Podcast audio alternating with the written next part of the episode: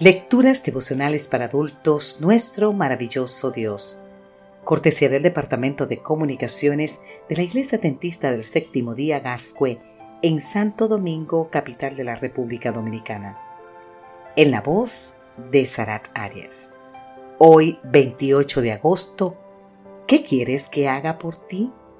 En el libro de San Lucas, capítulo 11, los versículos 9 al 10 nos dicen, Pedid y se os dará. Buscad y hallaréis. Llamad y se os abrirá. Porque todo aquel que pide recibe, y el que busca halla, y el que llama se le abrirá.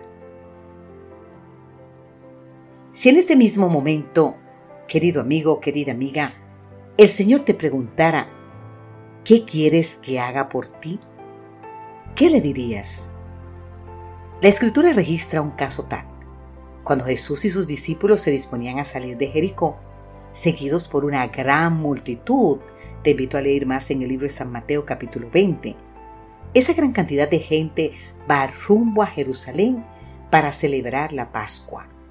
Y según la costumbre de la época, el maestro les, había, ah, les habla mientras camina. Mientras el gentío avanza, un ciego de nombre Bartimeo está sentado junto al camino mendigando. Marcos capítulo 10.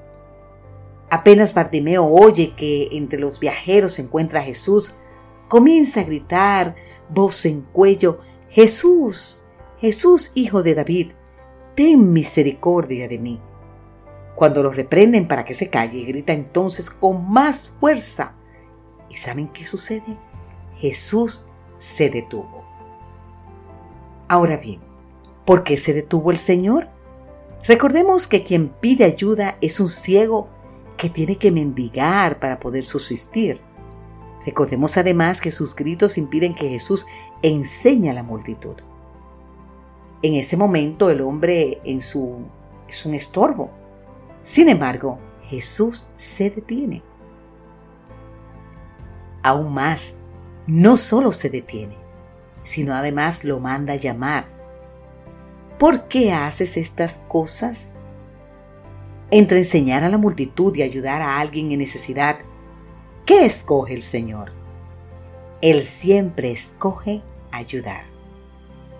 ¿Qué quieres que te haga? le preguntó Jesús al ciego. Sin pensarlo dos veces, Bartimeo respondió, Maestro, que recobre la vista. Al instante, dice la escritura, recobró la vista y seguía a Jesús por el camino. ¿No es esto maravilloso?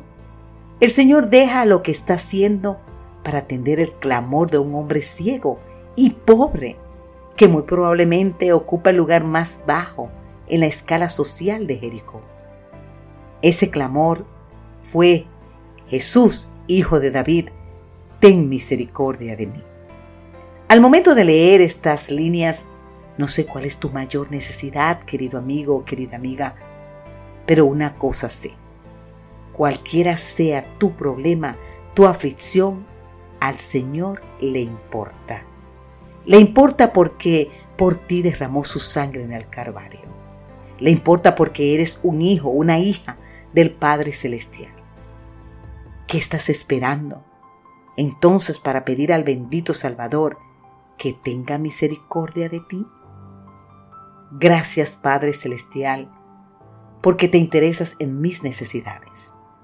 En el nombre de Jesús te pido que las suplas de acuerdo a tu voluntad.